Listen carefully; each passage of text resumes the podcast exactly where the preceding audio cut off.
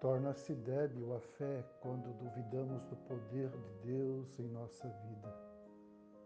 Quando somos tomados por preocupações exageradas, quando julgamos que tudo depende da nossa inteligência e capacidade. Quando olhamos as situações somente com os olhos da razão e não com os olhos da fé. Perguntou-lhes então Jesus: Por que sois tímidos, homens de pequena fé? E levantando-se, repreendeu os ventos e o mar, e fez-se grande bonança. Mateus capítulo 8, verso 26. Pastor Luiz Fernandes, Jesus te abençoe.